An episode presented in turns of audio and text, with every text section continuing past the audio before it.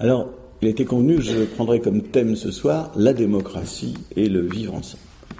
Et je vais commencer par un constat que chacun peut très facilement faire. Tant qu'il s'agit de s'opposer à un régime autoritaire, à une dictature, à un pouvoir despotique, totalitaire, la démocratie, ça va de soi, ou presque. C'est le contraire.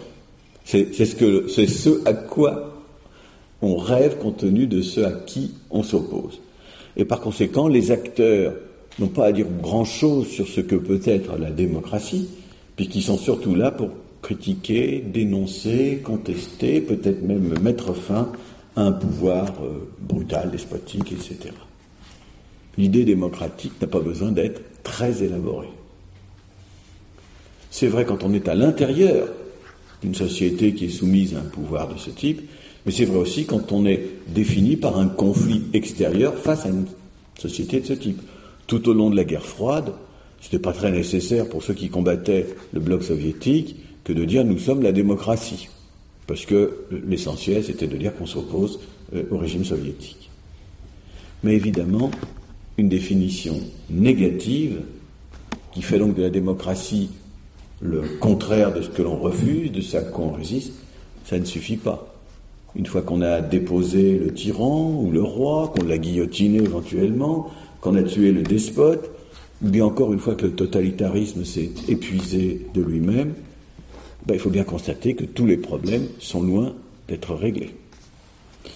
Et que par conséquent, on peut être dans une démocratie et constater que bien des problèmes appellent examen, appellent réponse, que bien des interrogations subsistent ou même apparaissent, et que, euh, eh bien, c'est pas si simple que ça, D'où les critiques, les jugements mesurés, nuancés, cette fameuse formule que le, président de l'université a, rappelée de Churchill, hein, disant que la démocratie c'est le euh, la, démocratie c'est le pire des régimes à l'exception de tous les autres, ce qui indique bien que ça n'est pas si facile. Et je dirais pire encore, on constate qu'au sein même des démocraties peuvent monter des appels au contraire de la démocratie. Des gens qui disent on veut un régime autoritaire, on veut un régime musclé, on veut un despote, on veut un grand leader charismatique qui saura nous imposer un certain nombre de choses, etc. Et donc je vais partir de là pour vous proposer quelques idées, et je voudrais au passage contester prudemment une idée trop facile. Il y a en France une sorte de, en France et dans tout le monde occidental, une sorte de récit qui semble d'une grande banalité et qui consiste à dire c'est nous qui avons inventé la démocratie, nous autres, les Occidentaux. La démocratie, dit le récit habituel, est née à Athènes, 6e siècle, 5e siècle, avant Jésus-Christ. C'est Solon, c'est Clisthène, bien sûr. Même si cette démocratie athénienne, je ne suis pas du tout un spécialiste, mais ce n'était pas du tout une démocratie pour tout le monde. Euh, les esclaves n'en faisaient pas partie, les femmes non plus par exemple. Et c'était une toute petite population. C'était la cité. Le cadre de la démocratie était la cité. Certes.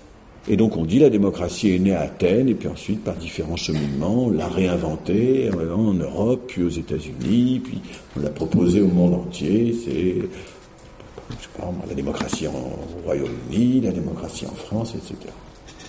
Alors je voudrais vous dire que ce récit est évidemment très juste à bien des égards, mais qu'on peut le contester en disant mais dans d'autres parties du monde, dans d'autres civilisations, dans d'autres cultures, il y a eu des choses qu'on pourrait appeler de la démocratie. Et là, je ne vais pas en dire plus, je vous renvoie, si cette question vous intéresse, aux travaux d'un économiste prix Nobel, qui est un de ces économistes euh, qu'on pourrait appeler progressistes, qui s'appelle Amartya Sen, S-E-N. C'est un grand monsieur qui a écrit des choses très intéressantes pour dire, attendez, vous nous dites que c'est une invention occidentale, mais en Inde ou en Afrique, il existe des formes de vie collective qui ont quelque chose à voir avec l'idée démocratique. Donc ne soyons pas dans, l'ethnocentrisme, ne ramenons pas tout à nous. Il n'y a pas que nous qui avons pu inventer une idée qu'on peut appeler démocratique. Alors, si je vous en parle de façon aujourd'hui un peu inquiète, c'est parce que dans notre pays, mais pas seulement, on a le sentiment que la démocratie est un peu à bout de souffle et que ça va mal. et que le constat peut être formulé de plusieurs façons. La façon la plus courante, me semble-t-il, de, parler des difficultés actuelles de la démocratie, c'est de parler d'une crise de la représentation politique. Dans notre pays, la démocratie politique s'organise essentiellement, pas seulement bien sûr, mais essentiellement, s'il s'agit de la représentation, à partir de l'image d'une opposition. Il y a la gauche et il y a la droite. Et puis si on réfléchit un petit peu, si on regarde l'idée euh, démocratique de représentation depuis la Révolution, c'est là où ça s'est forgé, cette idée de gauche et de droite, eh bien on s'aperçoit que euh, la gauche euh, et la droite, c'est un certain nombre de clivages, et qui sont d'ailleurs pas forcément des clivages qui recouvrent parfaitement l'idée d'une gauche et d'une droite. Qu'est-ce qu'il y a eu dans notre pays? Il y a eu l'idée que la gauche représente un monde social et la droite un autre monde social. Pour simplifier, le monde ouvrier d'un côté et le monde de la bourgeoisie, euh, de ses intérêts ou ses conceptions de l'ordre d'un autre côté. C'est un premier clivage qui a pu informer en quelque sorte la représentation démocratique. Mais il y a d'autres clivages. Un deuxième clivage très important, c'est celui qui a opposé ce qu'on a appelé parfois les deux France. C'est une expression qui est souvent utilisée à propos de la deuxième moitié, surtout du XIXe siècle, les Dreyfusards et les anti-Dreyfusards, les républicains et ceux qui n'étaient pas euh, républicains. Bref, des orientations à la fois culturelles et politiques opposées. Et puis en y réfléchissant, on pourrait certainement trouver d'autres clivages qui ont alimenté l'opposition euh, gauche-droite, mais aujourd'hui, les clivages les plus classiques semblent un peu épuisés. D'abord, euh, épuisés au point que certains vont vous dire mais arrêtons de dire que la gauche et la droite, ça s'oppose, c'est pas vrai, gauche-droite, tout ça, c'est pas si différent que ça. Finalement, qu'est-ce qui les sépare? Pas grand-chose, ils essayaient à peu près les mêmes recettes économiques ou gestionnaires. Donc, bon. C'est vrai que, et j'y reviendrai certainement, c'est vrai que la guerre des deux France est terminée, ou presque. Et c'est un point sur lequel j'attire votre attention. J'ai été très frappé je, je, prends parfois mes exemples dans la vie politique euh, très banale. Hein. J'étais très frappé lors de la dernière campagne présidentielle quand j'entendais ce que disait Marine Le Pen. Parce qu'elle tenait des propos très républicains. Elle qui incarne une extrême droite dont on imagine qu'elle serait plutôt de l'autre côté du côté des anti-Dreyfusards, des nationalistes, euh, des gens qui veulent un pouvoir euh, qui euh, n'est pas celui qu'incarne l'idée républicaine. Que disait Marine Le Pen? Elle disait par exemple, il faut absolument respecter l'égalité homme-femme. Ce n'est pas tout à fait le, genre d'idée qu'on s'attend à trouver dans l'extrême droite. C'est très très mal de ne pas respecter l'idée, l'égalité absolue des hommes et des femmes. Sous-entendu, les musulmans, eux, ne la respectent pas. Elle disait aussi, il y a eu un épisode, alors là, très significatif. Elle disait aussi, euh, il faut respecter la laïcité, la séparation des églises et de l'État. Là encore, ce n'est pas tout à fait des idées très républicaines. La loi de 1905 sur la séparation des églises et de l'État, ça a été un des grands moments de la République, la troisième. Et de façon plus précise, elle a eu des mots très durs sur la viande halal. Certains d'entre vous s'en souviennent certainement. Elle nous a dit c'est un scandale en région parisienne, on n'a pratiquement pas le choix, il faut manger, on est obligé de manger de la viande halal. C'est très mal. Alors quand elle a commencé à parler comme ça, je me suis dit ah, elle va tenir des propos anti-musulmans. Pas du tout. Elle a tenu des propos qui renvoyaient aux valeurs universelles qu'incarne la République. Et elle a dit deux choses. Premièrement, la viande halal, c'est pas bien parce que les animaux sont abattus avec cruauté, et deuxièmement, la viande halal, c'est pas bien parce que l'abattage des animaux ne respecte pas les conditions euh, nécessaires du code de la santé publique et des règles de salubrité, ce genre de choses. Autrement dit, elle a mis en avant des arguments de type universaliste ou républicain pour dénoncer une pratique euh, qui d'ailleurs était fausse, parce qu'un des dirigeants euh, régionaux Île-de-France du Front National a dit écoutez, je suis grossiste en viande, je suis très embêté, mais je vais démissionner parce que c'est faux, nous ne vendons pas de la viande halal. Bon, ça avait fait un petit scandale. Alors, je raconte tout ça pour vous dire si même l'extrême droite française aujourd'hui se réfère aux valeurs universelles, se réfère à la République, alors l'opposition entre républicains et autres a perdu de son sel. Quant à l'autre grand clivage qui a alimenté la représentation politique pendant un siècle et demi, celui qui opposait le mouvement ouvrier, disons aux bourgeois pour aller vite, aux maîtres du travail, ce conflit qui était si central dans nos débats, dans nos discussions, dans notre vie politique, dans notre vie sociale, dans notre vie intellectuelle, eh bien, ce conflit a semblé disparaître. L'ouvrier, la figure de l'ouvrier a disparu de notre vie. On ne le voit plus à la télé ou pratiquement plus en tant que tel. De temps en temps, on le voit parce qu'on ferme son usine et qu'il brûle des pneus pour protester, ce genre de choses. Mais sinon, il n'est plus le, sel de la terre. Il n'est plus le cœur de la vie sociale.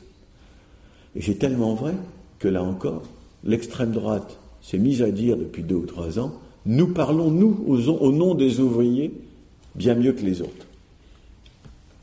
C'est le thème, cher à Marine Le Pen, des invisibles et des oubliés. Ce n'est pas un hasard si les du Front National sont si puissants là où il y a des situations de, crise industrielle totale et de décomposition complète du mouvement ouvrier, ou dans des situations où des gens, y compris ouvriers, euh, ont quitté non seulement la ville, mais la banlieue, pour aller dans des zones périurbaines, éloignées de tout, où ils ont sentiment euh, d'être oubliés, délaissés, euh, et où ils rejoignent par leur vote le Front National.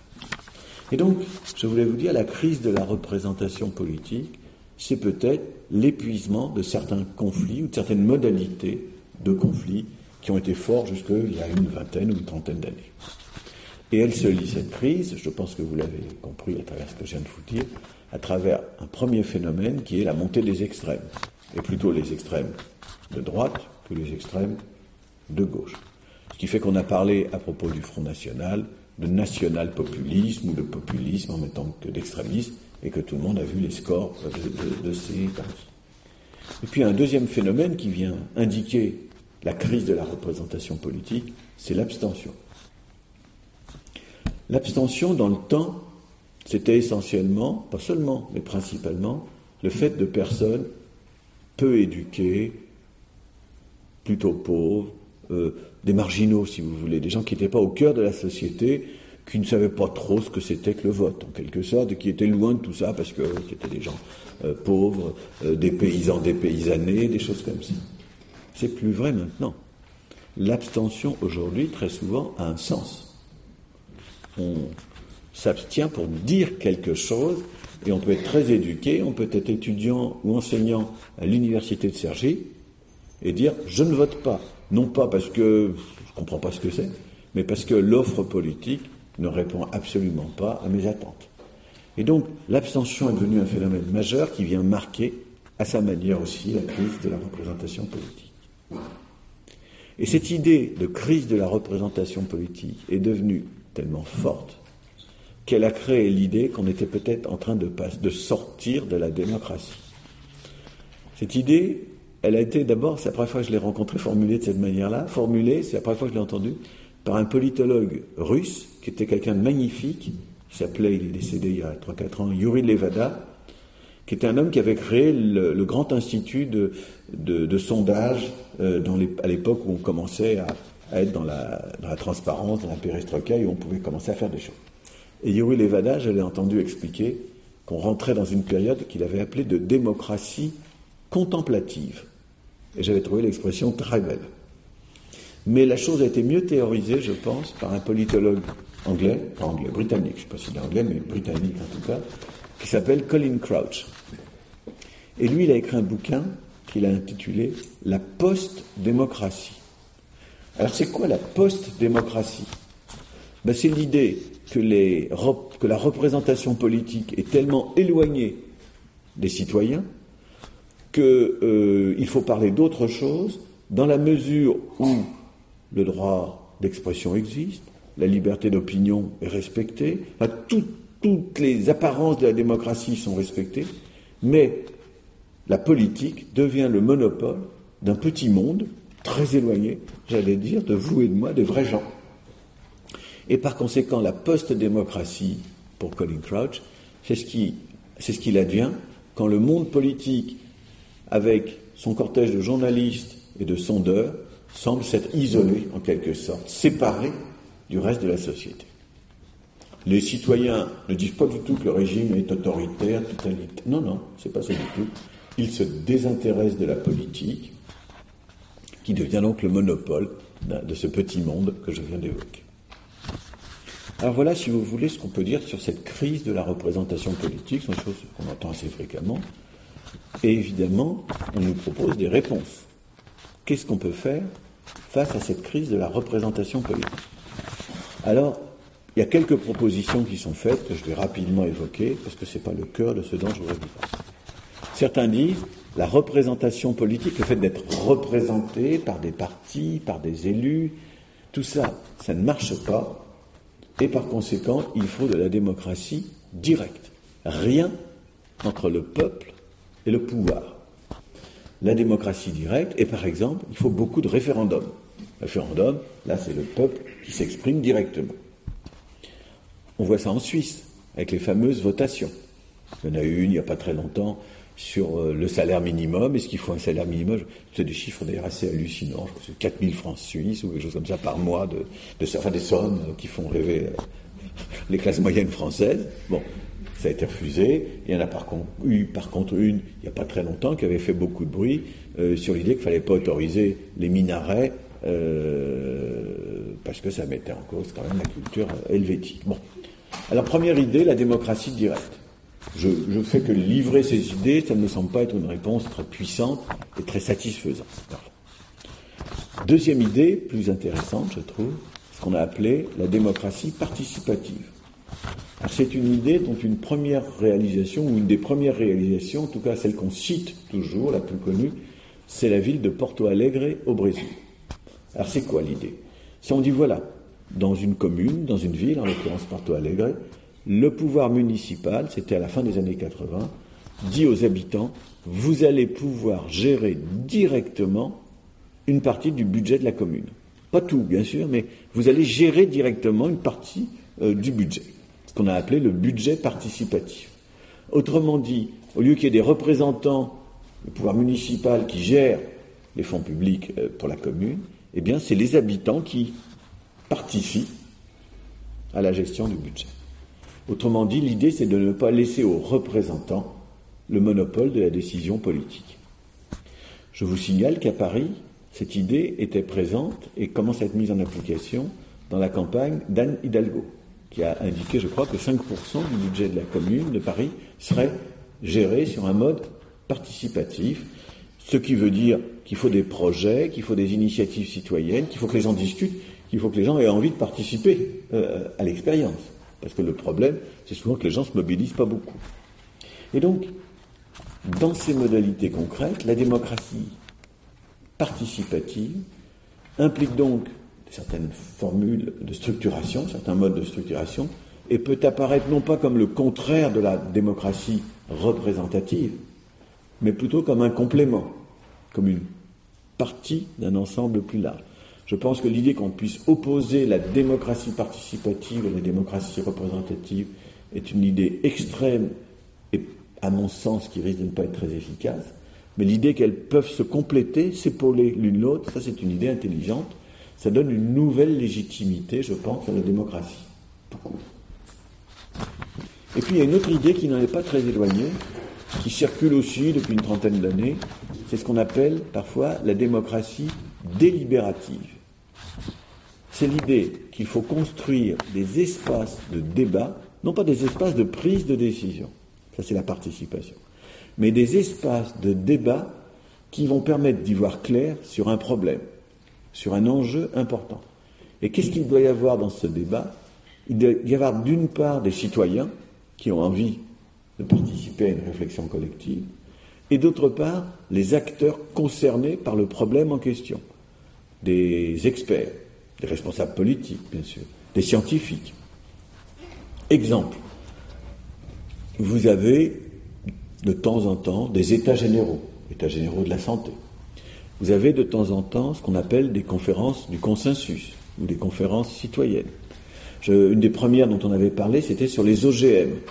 C'est très intéressant. Est-ce que vous êtes pour ou contre les OGM Moi, personnellement, euh, je vois que certains arrachent des, euh, des plans en disant que c'est un scandale, d'autres qui disent la raison veut qu'on fasse autrement et qu'on y réfléchisse, d'autres encore qui disent les OGM c'est ce qui va permettre de, de nourrir des populations entières. Enfin, tout ça est très compliqué.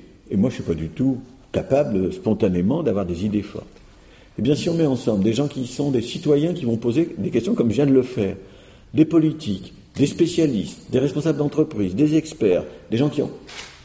et que l'on organise la discussion. Ça s'organise, une discussion, il ne faut pas laisser les choses se faire sauvagement. De telle sorte que tout le monde puisse s'exprimer, tout le monde puisse poser des questions, etc. Il arrivera un moment où on saura peut-être beaucoup plus clairement ce qui est certain que l'on sait sur les OGM, ce qui est certain que l'on ignore sur les OGM, et ce sur quoi on a des idées mais qui ne sont pas forcément très, solides ou très stables. Et donc la démocratie délibérative, c'est donc l'idée de mettre en place des dispositifs de délibération qui vont permettre d'éclairer la décision de manière plus intelligente que si on laisse les politiques tout seuls euh, décider de les OGM c'est bien ou c'est pas bien. Alors je pense que cette démocratie est d'autant plus nécessaire dans un pays comme la France que dans notre pays, il n'y a pas, comme dans d'autres, une telle importance donnée aux commissions parlementaires. Si vous allez aux États-Unis, je ne suis pas du tout pour vous faire l'apologie du modèle américain, mais au Sénat et à la Chambre des représentants, vous avez des commissions, vous avez ce qu'ils appellent des hearings, des auditions. C'est très important, ça pèse très lourd, il y a des gros moyens. Et là, il y a une vie, donc euh, du côté de la démocratie représentative, où l'on débat beaucoup plus que chez nous, au Parlement. Et donc je pense que la démocratie participative s'impose d'autant plus que la, délibérative, pardon, que la délibération n'est pas assez poussée dans nos instances que sont le Parlement ou le, Sénat. En tout cas, ce qui me semble. Mais méfions-nous des pseudo-débats. J'ai assisté à des états généraux du logement il y a deux ou trois ans peut-être certains d'entre vous ont participé à ce genre de choses, qui de ce point de vue-là étaient tellement mal organisés qu'ils ne pouvaient rien en sortir d'intéressant. C'était un beau thème. Donc, il faut que ce soit structuré, organisé, que tous ceux qui viennent puissent accéder à des connaissances, à des informations. Enfin, ça se prépare. Alors, je voudrais avancer dans ce questionnement. Que je viens de vous dire est assez abstrait on peut dire aussi des choses plus concrètes. On peut dire la réponse ou les réponses à la crise de la représentation politique pourraient être des réponses elles-mêmes politiques.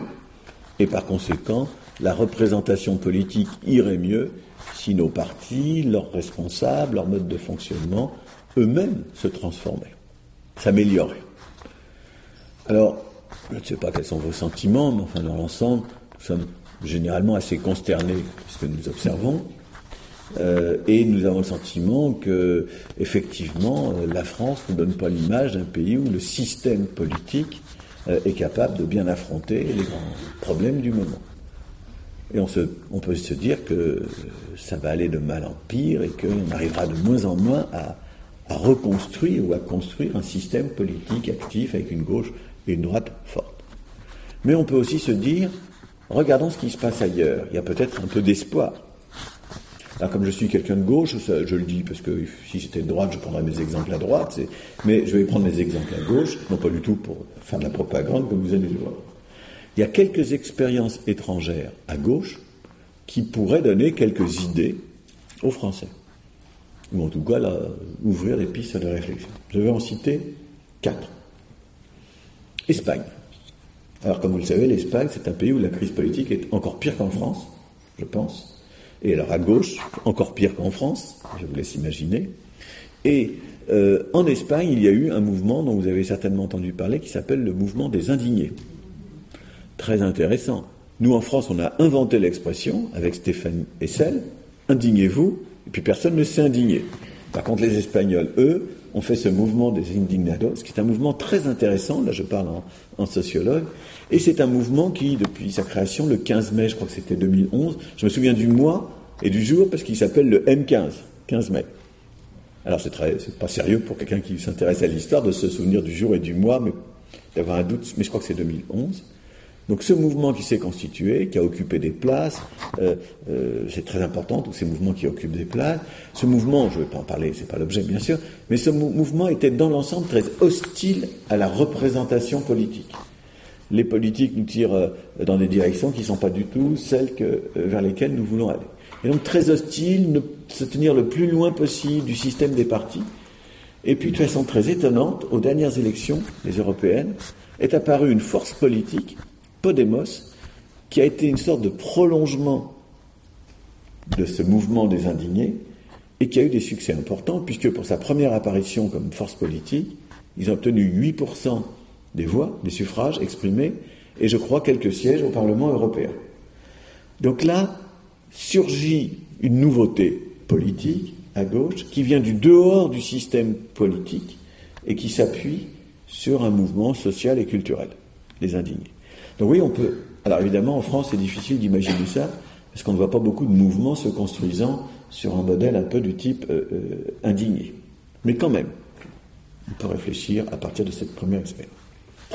Deuxième, euh, deuxième expérience, l'expérience italienne. Mario Renzi. Je ne sais pas si vous avez suivi ce qui s'est passé en Italie, mais voilà un homme qui, avec un style nouveau, peut-être un peu brutal et un peu démagogue en même temps, mais enfin, a su donner une nouvelle dynamique à la gauche italienne qui allait très mal et qui d'un seul coup a obtenu, euh, cet homme-là a obtenu pour, son, pour sa force politique 45%, je crois, des suffrages aux élections européennes, alors qu'on disait la gauche italienne décomposée, déstructurée. Donc, un nouveau, là, c'est pas quelque chose qui vient du dehors, c'est un nouveau leadership, un nouveau style, une autre façon de faire de la politique, peuvent redonner du souffle euh, à une gauche, mais on peut dire la même chose à droite, bien sûr. Troisième expérience dont je voudrais dire un mot, l'Allemagne. Alors ça c'est très intéressant. La social-démocratie fait alliance avec le pouvoir, avec Mme Merkel.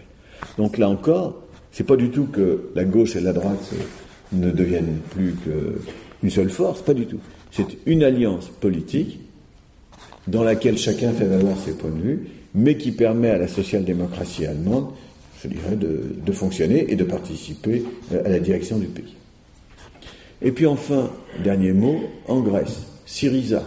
Donc vous avez vu, là aussi, c'est une nouvelle coalition qui, euh, qui a donné l'image que peut-être une nouvelle coalition pouvait remplacer les anciens acteurs politiques. Alors, je ne vais pas être trop lourd et trop long.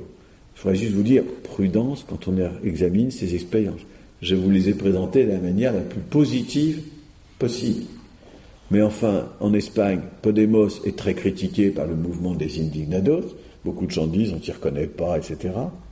Euh, en Italie, euh, Rienzi euh, commence à être très critiqué. Certains disent qu'une fois qu'on a regardé, qu'on a laissé de côté son style, il n'a pas, pas forcément grand-chose de nouveau. L'Allemagne, bon, c'est encore autre chose. Quant à Syriza, c'est d'une certaine façon une vieille gauche qui se reconstitue autrement. Donc on peut, vous voyez, dire les choses de façon plus critique. Mais je voulais juste vous dire il n'est pas inintéressant de regarder d'autres expériences que la nôtre pour voir comment des choses nouvelles pourraient, pourraient surgir. Mais moi, c'est un tout autre raisonnement que je voudrais vous proposer de façon plus, plus solide. Je pense que ce que nous appelons une crise de la représentation politique, c'est en réalité quelque chose qui est une des dimensions des transformations formidables que vit notre pays, comme beaucoup d'autres, depuis une quarantaine ou une cinquantaine d'années. Je pense, pour le dire autrement, que nous sommes entrés dans une phase d'énorme mutation et que notre système politique est pris plutôt dans la décomposition du vieux monde que dans la construction du nouveau monde. Mais cette construction, elle se fait. Alors qu'est-ce qui s'est passé? Je vais prendre cinq minutes pour vous pour évoquer des grands changements, donc vous pensez bien que ça n'est pas très très sérieux, mais enfin c'est pour vous donner une image de la façon dont j'essaie de réfléchir. Premièrement, je l'ai dit d'un mot tout à l'heure, nous avons vécu la fin d'un principe de conflictualité qui structurait notre vie collective. Je pense qu'il faut partir de là. La France, dans les années 60 et même encore au début des années 70, c'est une société industrielle. Le cœur de la vie collective, c'est l'opposition entre le mouvement ouvrier et le patronat. Non seulement dans les usines, dans les ateliers, dans l'action syndicale, mais aussi partout. Dans les quartiers, vous avez des associations, vous avez des forces politiques qui se réclament d'un côté ou de l'autre de ce conflit.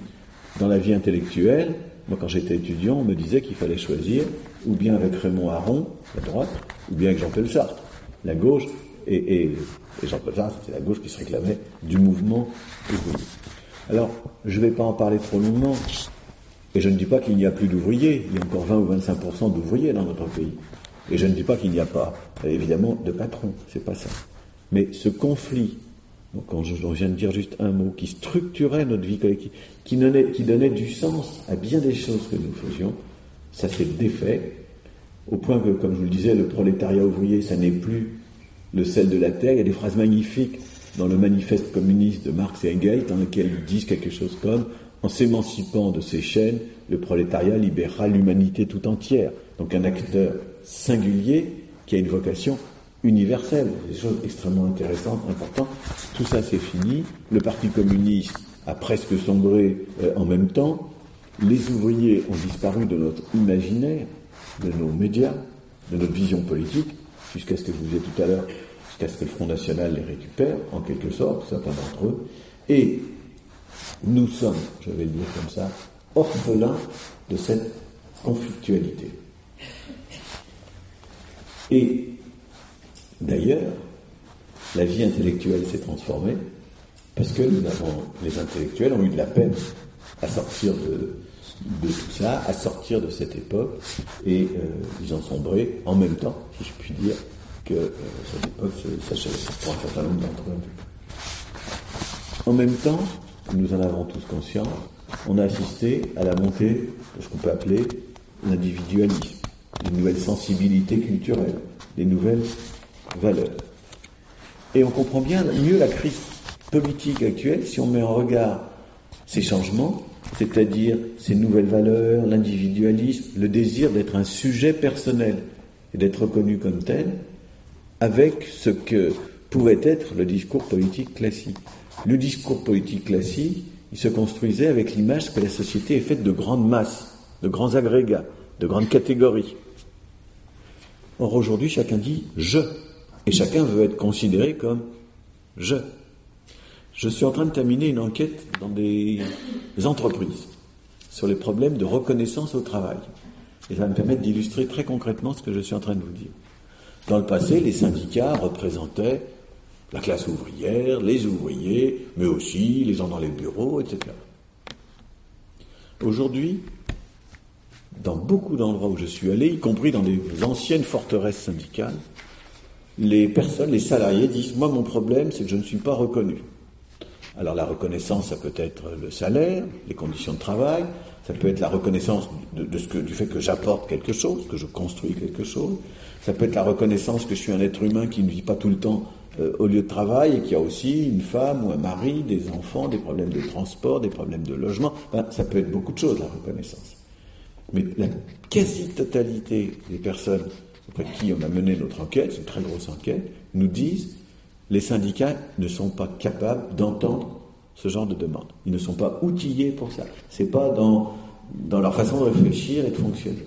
Et on voit le syndicalisme disparaître des entreprises, où il était parfois très présent. Malheureusement, je dis ça avec nostalgie et tristesse, on le voit disparaître parce que l'individualisme fait que chacun veut être traité comme un individu et non pas comme appartenant à une catégorie, à un ensemble, etc.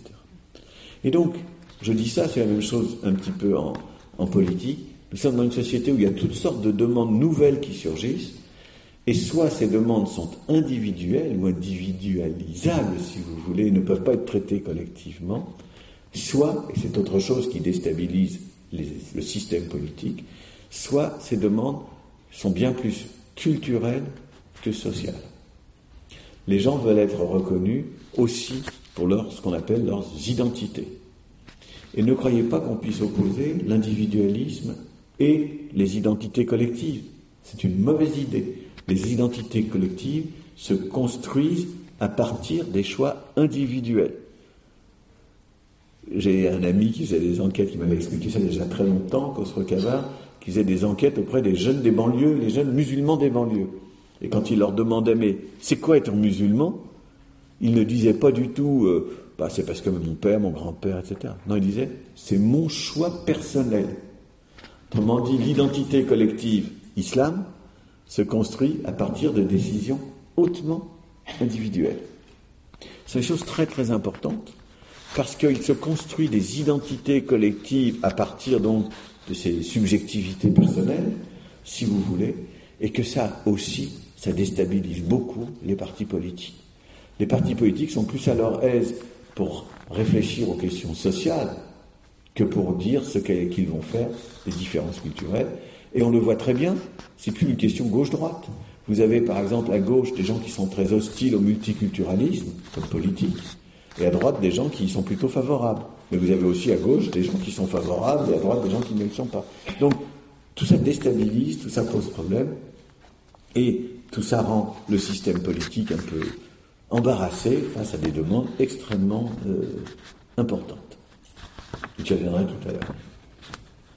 Et puis bien sûr, cette mutation, elle s'opère sur fond de chômage, de crise, de renforcement des inégalités, bref, des questions sociales très lourdes, au point qu'on évoque souvent l'époque dite des Trente Glorieuses, les 30 années qui ont suivi la fin de la Seconde Guerre mondiale, pour dire c'était le bon temps, c'était formidable, et pour en parler comme d'un âge d'or.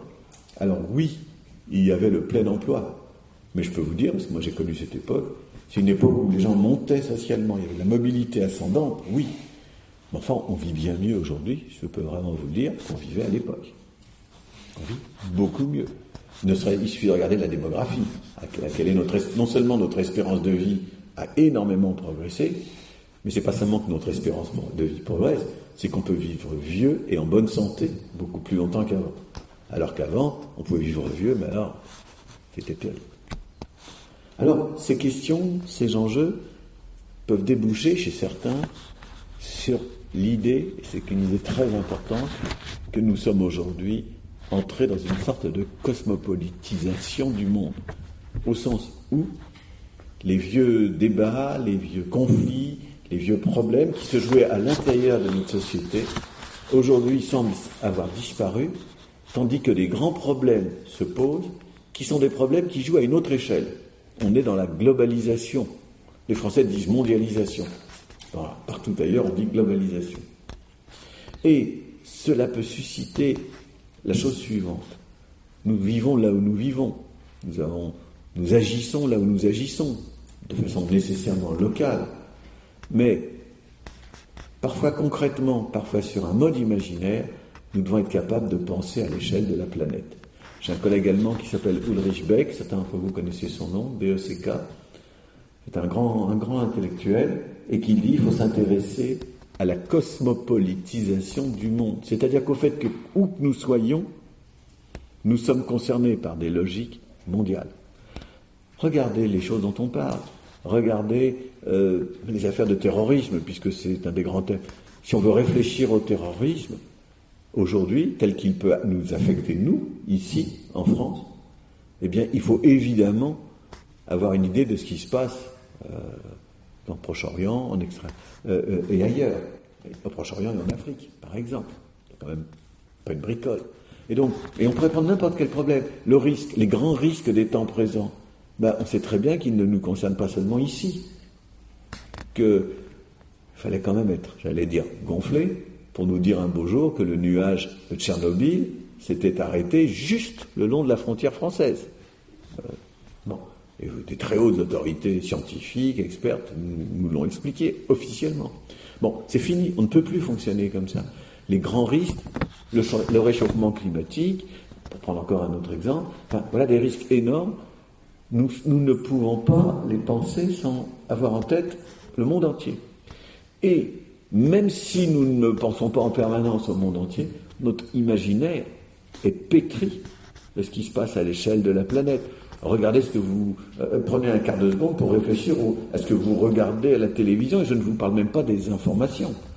Enfin, nos programmes viennent très souvent euh, de l'imagination de telle entreprise allemande ou hollandaise ou américaine ou brésilienne qui a inventé un nouveau reality show, des choses comme ça. nous sommes dans des imaginaires qui deviennent planétaires. Nous communiquons, c'est une grande banalité de le dire, à l'échelle planétaire. Internet, le téléphone mobile, etc. Or, or, notre système politique est avant tout inscrit dans le cadre national, dans le cadre de notre État-nation.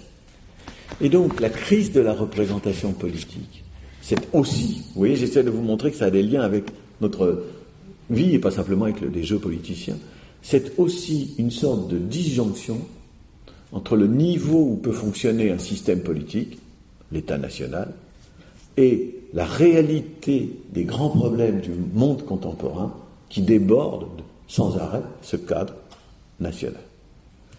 C'est pourquoi Ulrich Beck, ce sociologue allemand que j'évoquais un instant, a inventé une formule magnifique, donc je la cite. Il a dit il faut sortir du nationalisme méthodologique. Il faut cesser de tout penser, de tout analyser dans le seul cadre de l'État-nation.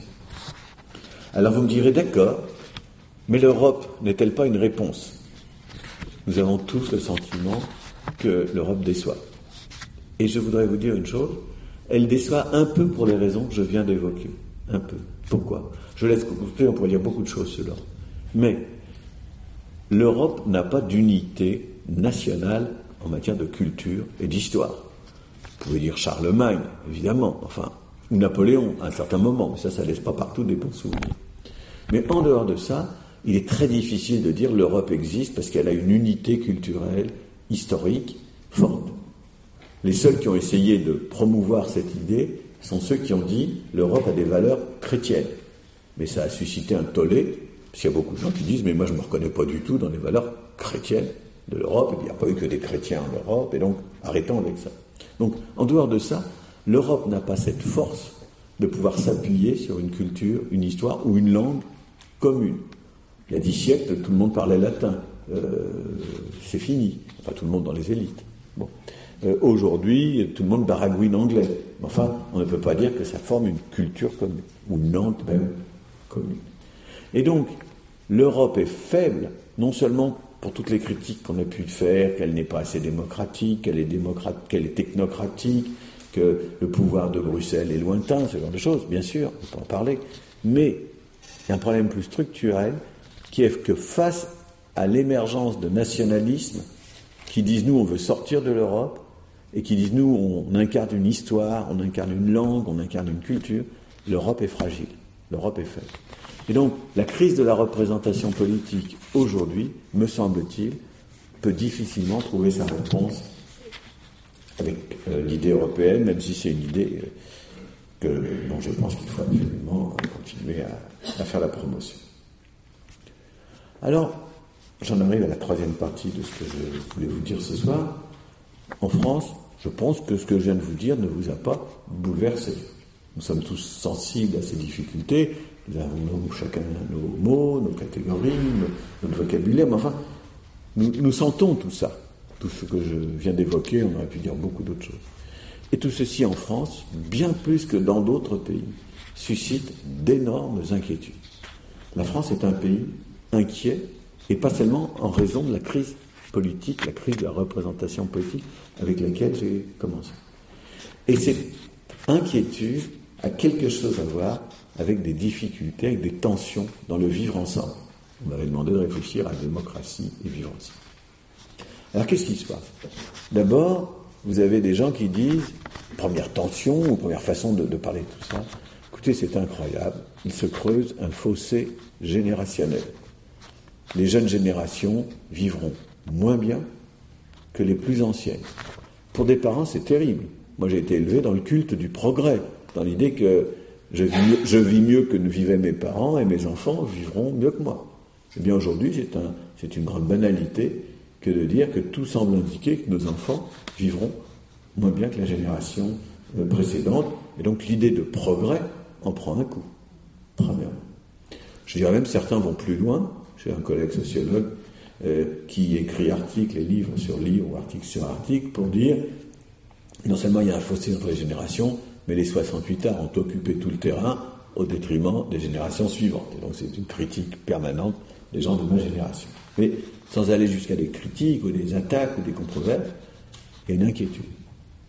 Deuxièmement, il y a d'énormes inquiétudes dans ce pays, bien plus qu'ailleurs, en ce qui concerne sa capacité à traiter les différences culturelles et surtout religieuses. Et ici, je voudrais faire une remarque qui vous étonnera peut-être. Vous vous souvenez de ces importantes manifestations, c'était il y a un an, contre le mariage pour tous. C'est des manifestations qui avaient une dimension, disons, anti-homosexuelle. C'est pas intéressant, je trouve. Enfin, c'est pas intéressant, ça ne me semble pas mériter débat. Mais ça a été des manifestations aussi qui avaient des petits côtés extrême droite, groupes catholiques intégristes, des choses comme ça. C'est pas non plus le plus intéressant. Ce qui a eu le plus intéressant dans ces manifestations, c'était le début d'expression d'inquiétude relative à la procréation médicalement assistée, aux mères porteuses ou à l'adoption. Eh bien, ces inquiétudes n'ont pas été traitées par de vrais débats. Moi, je regrette qu'il n'y ait pas de grands débats sur ces enjeux, parce que, justement, on pourrait lever plus facilement les inquiétudes euh, sur, ces, sur ces questions quand on ne débat pas, quand on ne met pas vraiment sur la table, au Parlement, dans les médias, peu importe, quand on ne met pas sur la table des sujets importants comme ceux-là, eh bien ça donne des manifestations qui sont pénétrées par d'autres significations que celles-là, bien entendu, et qui peuvent être manipulées, aller dans des sens euh, inquiétants. Je pense que notre pays a de la peine à traiter de ce genre d'enjeu, et que c'est bien dommage. Bien entendu, c'est encore plus lourd et plus grave dès qu'il s'agit des phénomènes migratoires et de la question ou des questions religieuses. Alors là, sur ces enjeux, je pense qu'il faut d'abord, en ce qui concerne les phénomènes migratoires, en appeler à la raison. Quand on regarde les chiffres disponibles, et on n'a pas tous les chiffres qu'il faudrait, les entrées ne sont pas si massives que cela. Par rapport à la population totale, je ne vais pas amener de chiffres, mais il y a des documents très précis sur les entrées, du moins légales, ils n'indiquent pas que notre pays est submergé.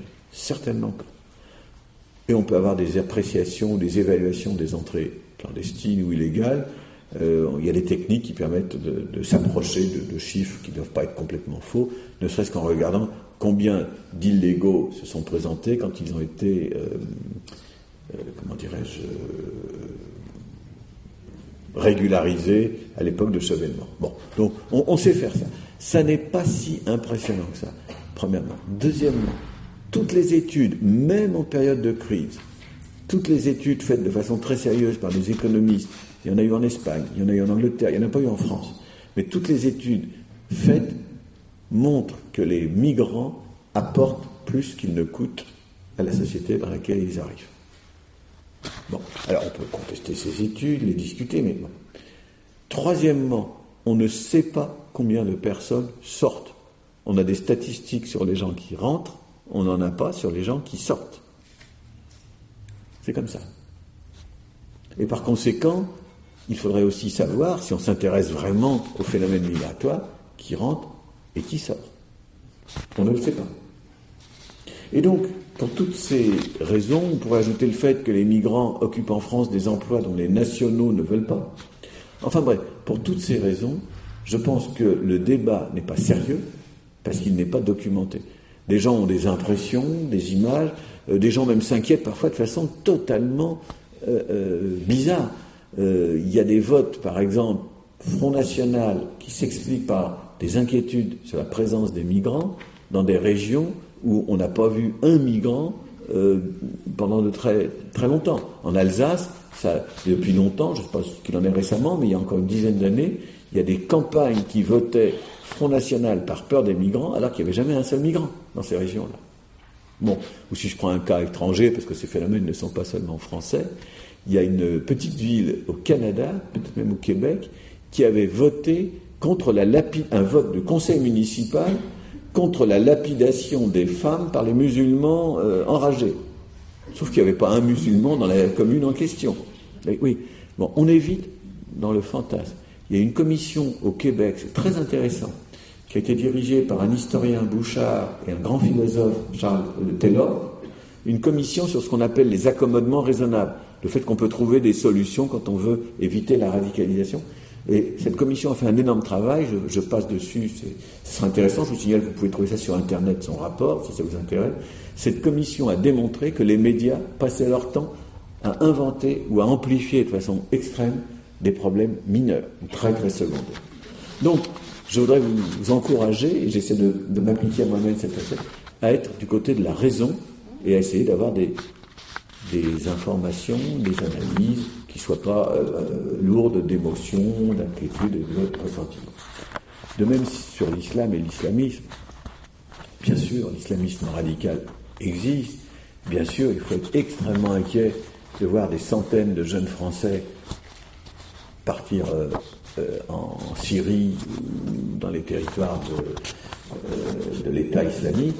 Tout ça est extrêmement inquiétant. Je ne veux surtout pas minimiser ce problème, mais ça ne veut pas dire que tous les musulmans sont comme ça. Je peux vous dire que la grande majorité des musulmans sont des gens, je dirais peut-être même encore plus conformistes que les petits bourgeois français. Je me souviens avoir fait une enquête il y a quelques années, mais les choses n'ont pas beaucoup changé, auprès des grands frères qui utilisent la RATP dans ces bus pour calmer le jeu quand il y a euh, des sorties d'école et que c'est un peu chaud, que ça chahute. Les grands frères, ils avaient été les chercher comme étant des grands frères, c'est-à-dire des gens des euh, issus de l'immigration et souvent musulmans. Il n'a pas dit qu'on les sélectionnait comme ça, mais c'était ça le résultat. Et donc j'avais fait une enquête auprès de ces garçons. Et je me souviens, le rêve de ces garçons, qui étaient la plupart du temps musulmans, leur rêve c'était ma petite maison, non dans l'ordre, ma petite femme, ma petite femme, ma petite maison, ma petite voiture, mon boulot. Hein. c'était vraiment un rêve de français moyen. Bon, donc c'était vraiment pas l'islamisme, en tout cas ce que j'ai rencontré. Alors je ne dis pas que ça n'existe pas, hein, ne, vous y méprenez pas, mais là aussi il faut, euh, je crois, raison, raison garder. Alors qu'est-ce qui se passe dans ce pays qui fait qu'on s'inquiète tant? Et là, je voudrais ajouter un, raisonnement supplémentaire sur cette question du vivre ensemble. Nous avons vécu ensemble jusqu'à une quarantaine d'années à peu près, avec l'idée que ce qui nous permettait de bien vivre ensemble, au-delà de toutes les difficultés que je viens d'évoquer, sociales, économiques, culturelles, religieuses, ce qui nous permettait de bien vivre ensemble, c'était notre modèle républicain d'intégration. On dit parfois le modèle français d'intégration républicaine. Quelle était l'idée de ce modèle? L'idée c'était, quand on est tolérant, parce qu'il y avait des versions moins tolérantes, mais l'idée c'était, la tolérance est possible à condition, on peut tolérer beaucoup de choses, à condition que dans l'espace public, il n'y ait que des individus libres et égaux en droit. Autrement dit, Faites chez vous ce que vous voulez, vous pouvez être juif, musulman, catholique, protestant, athée, agnostique, ça n'a aucune importance. Chez vous, c'est privé. C'est votre décision privée. Dans l'espace public, eh bien, il n'y a que des individus. Il y a une phrase très très célèbre qui est souvent citée du comte de Clermont-Tonnerre, qui était un aristocrate mais qui était révolutionnaire. Euh, pendant la Révolution, donc en, je crois que c'est en 1789, quand la question juive est mise en débat à l'Assemblée. Parce que c'est une question tout au long du XVIIIe siècle, il y avait eu des grands débats, qu'est-ce qu'on fait avec les communautés juives? Les juifs de France vivaient dans quelques communautés, il y en avait du côté de Bordeaux, il y en avait en Alsace, en région parisienne, du côté d'Avignon. Bon, qu'est-ce qu'on fait de ces gens-là? Et le comte de Clermont-Tonnerre, pendant la Révolution, a eu cette phrase magnifique, je cite de mémoire, hein, donc je peux tromper un tout petit peu, il faut leur donner tout comme individu et rien comme nation, comme collectivité, comme communauté. Alors le modèle français d'intégration républicaine s'intéresse à des individus qui doivent être traités de manière égale, libres et égaux en droit. Eh bien depuis une quarantaine d'années, pour plein de raisons, ce modèle fiche le camp. Et dire qu'il fiche le camp, ça n'est pas s'en réjouir. Quand j'ai commencé à proposer des analyses de cette déstructuration, j'ai été attaqué, y compris dans la grande presse, on m'a traité de casseur de la République. Des choses comme ça. Et donc, non, je, propose un diagnostic qui, aujourd'hui, malheureusement, se révèle tout à fait vrai, je crois. Aujourd'hui, pour plein de raisons, il n'est plus possible de faire fonctionner ce modèle. Il ne tient plus la route. Alors, je peux vous en donner quelques exemples.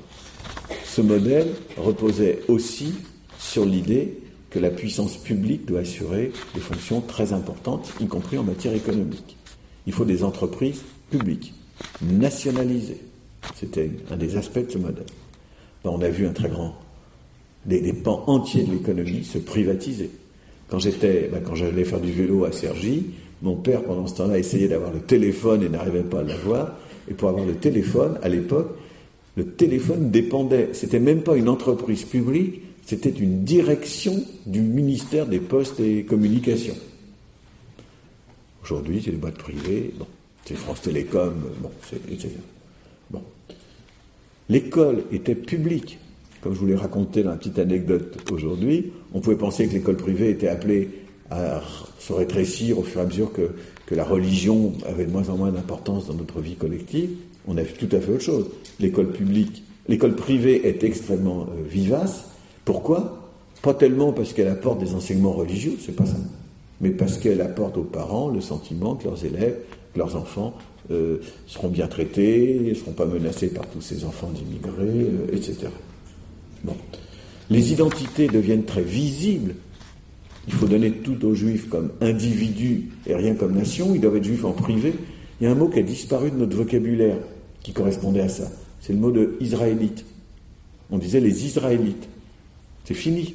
Bon, et qu'est-ce qu'on a euh, aujourd'hui? On a un monde juif, mais c'est vrai d'autres mondes, extrêmement visible. Il suffit de faire un tour à Sarcelles, pas très loin d'ici, pour le constater de manière spectaculaire. Bon, on peut le regretter, l'accepter, c'est pas, pas ça l'enjeu. Mais le modèle républicain ne fonctionne plus, et il fonctionne tellement mal que euh, même à l'étranger, euh, on fait des remarques sur ce modèle. Je me souviens, en 2005, il y a eu en juillet des, attentats terroristes à Londres. Vous en souvenez peut-être.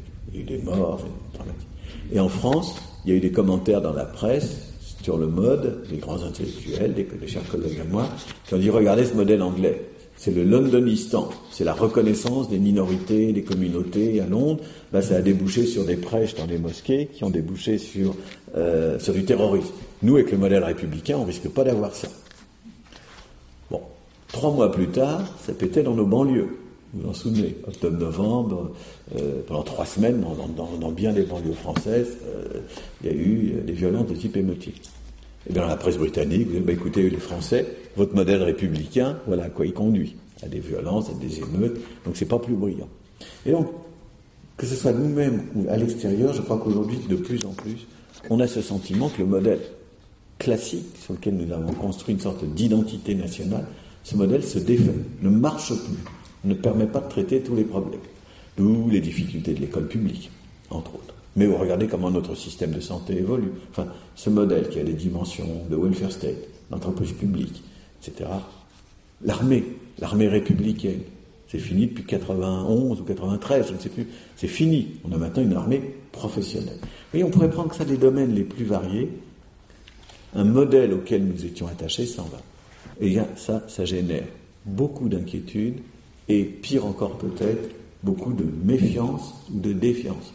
Il y a deux très bons économistes, Yann Algan et Pierre Cahut, qui ont publié un livre sur le thème La société de défiance, dans laquelle euh, ils disent le modèle français se décompose, ça génère chez les uns du corporatisme, chez d'autres une sorte d'étatisme euh, durci, chez d'autres encore, évidemment, d'autres types de, de dérives, et partout, la défiance et souvent l'incivisme. Et donc, vous voyez qu'on rentre, me semble-t-il, dans une période où le lien social est compromis, où la défiance l'emporte, où nous ne savons plus très bien avec quel modèle nous allons pouvoir euh, vivre ensemble. Dans une telle situation, les solidarités ne disparaissent pas, mais elles semblent souvent se limiter. La famille, les gens qu'on connaît, les réseaux, les réseaux euh, sociaux par exemple, mais tout ceci sur fond d'une très grande fragmentation. Notre société, moi j'avais dirigé un livre collectif qui s'appelait Une société fragmentée, c'était il y a déjà 20 ans. depuis, je sais pas. Notre société se fragmente. À l'intérieur de chaque fragment, vous pouvez avoir des solidarités, mais les solidarités ne vont pas entre les fragments. Et chaque petit groupe dans cette société est susceptible à la fois d'être porteur de racisme, de refus des autres, et en même temps d'être victime de racisme ou de refus des autres. Et donc le vivre ensemble, c'est ça que je le vivre ensemble est compromis par toutes ces logiques dont je viens de vous parler. La crise du lien social, la crise du vivre ensemble n'est pas seulement une crise politique. C'est ça sur quoi je veux insister. Ça n'est pas seulement la crise de la représentation politique dont je vous ai parlé au début de, de cet exposé, c'est quelque chose de beaucoup plus euh, profond. Et la question qui se pose, et je terminerai là-dessus, c'est est-ce qu'il est possible de retrouver du lien social, du sens à vivre ensemble, des repères qui nous permettent de fonctionner ensemble, à partir du moment où nos problèmes ne se limitent malheureusement pas seulement à la crise de notre système politique. Alors, il y a deux grandes familles de réponses. J'en ai presque terminé, quasiment. La première réponse, la première famille de réponses est très classique. Ça consiste à dire il faut recréer du lien social, de la fraternité, de la solidarité. Certains disent on va le faire en en appelant à l'idée de nation. Mais l'idée de nation peut mener euh, à bien des horreurs. Je ne dis pas qu'elle ne mène qu'à ça, mais on voit très bien vers où elle nous déporte. D'autres disent, pour recréer du lien social, retournons à l'idée républicaine classique, au modèle classique, retrouvons-le. Ça me semble impossible, ça me semble incantatoire, et lorsqu'on n'arrive pas à, euh, pas à faire passer une idée et qu'on a le pouvoir, ou un certain pouvoir, l'incantation se transforme en une seule chose, la répression. Je ne pense pas qu'on puisse revenir si tant est que ça n'ait jamais vraiment existé, à une formule républicaine pure et dure, comme celle dont notre imaginaire euh, croit qu'elle correspond à la Troisième République. Donc je voudrais vous proposer, je livre ça à votre réflexion, une deuxième famille de réponses. Je vous ai dit tout à l'heure, nous sommes orphelins du grand conflit qui opposait le mouvement ouvrier et les maîtres des usines. Nous sommes orphelins aussi, d'une certaine façon, du grand conflit qui a opposé les deux France l'idée républicaine contre d'autres idées. Eh bien, n'essayons pas de faire revivre ces conflits. Ils sont derrière nous. Peut-être pas à 100%, mais ils sont derrière. Mais peut-être devons-nous réfléchir à la façon dont notre société pourrait inventer des nouvelles formes de conflits, c'est-à-dire de relations entre des visions, des acteurs, des mouvements, des relations conflictuelles des relations qui peuvent être institutionnalisées ou négociées, c'est-à-dire qui ne se soldent pas par la pure violence, la guerre civile ou ce genre de choses. Et donc, je plaide pour que nous soyons attentifs à ce qui indique que notre société peut se reconflictualiser en quelque sorte. Je dis ça non pas du tout par goût de la violence ou de la guerre civile, mais parce que je pense que quand les conflits deviennent importants, ils sont on peut les négocier, on peut les mettre en débat, on peut les discuter, et que le débat et le conflit valent mieux euh, que la crise, la violence et le, non-débat. Voilà ce que je voulais vous proposer pour conclure ce, ce périple auquel je vous ai invité ce soir. Merci.